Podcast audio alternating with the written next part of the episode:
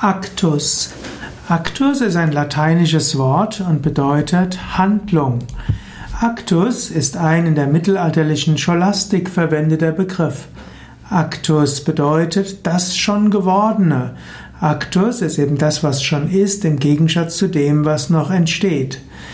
Es gibt auch den Ausdruck Actus purus und das ist der Ausdruck für die absolute Vollkommenheit Gottes.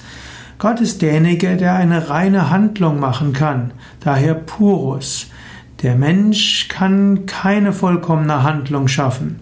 Actus purus kommt letztlich vom Aristoteles, der das von Energeia bezeichnet hat, E-N-E-R-G-E-I-A. Und dort heißt, es gibt den unbewegten Beweger und das ist eben Gott. Und so ist der Actus purus derjenige, der selbst handelt, ohne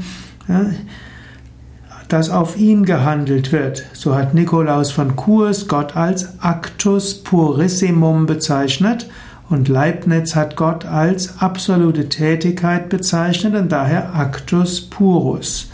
Also derjenige, der handelt, ohne zu irgendetwas verpflichtet zu sein, ist Gott.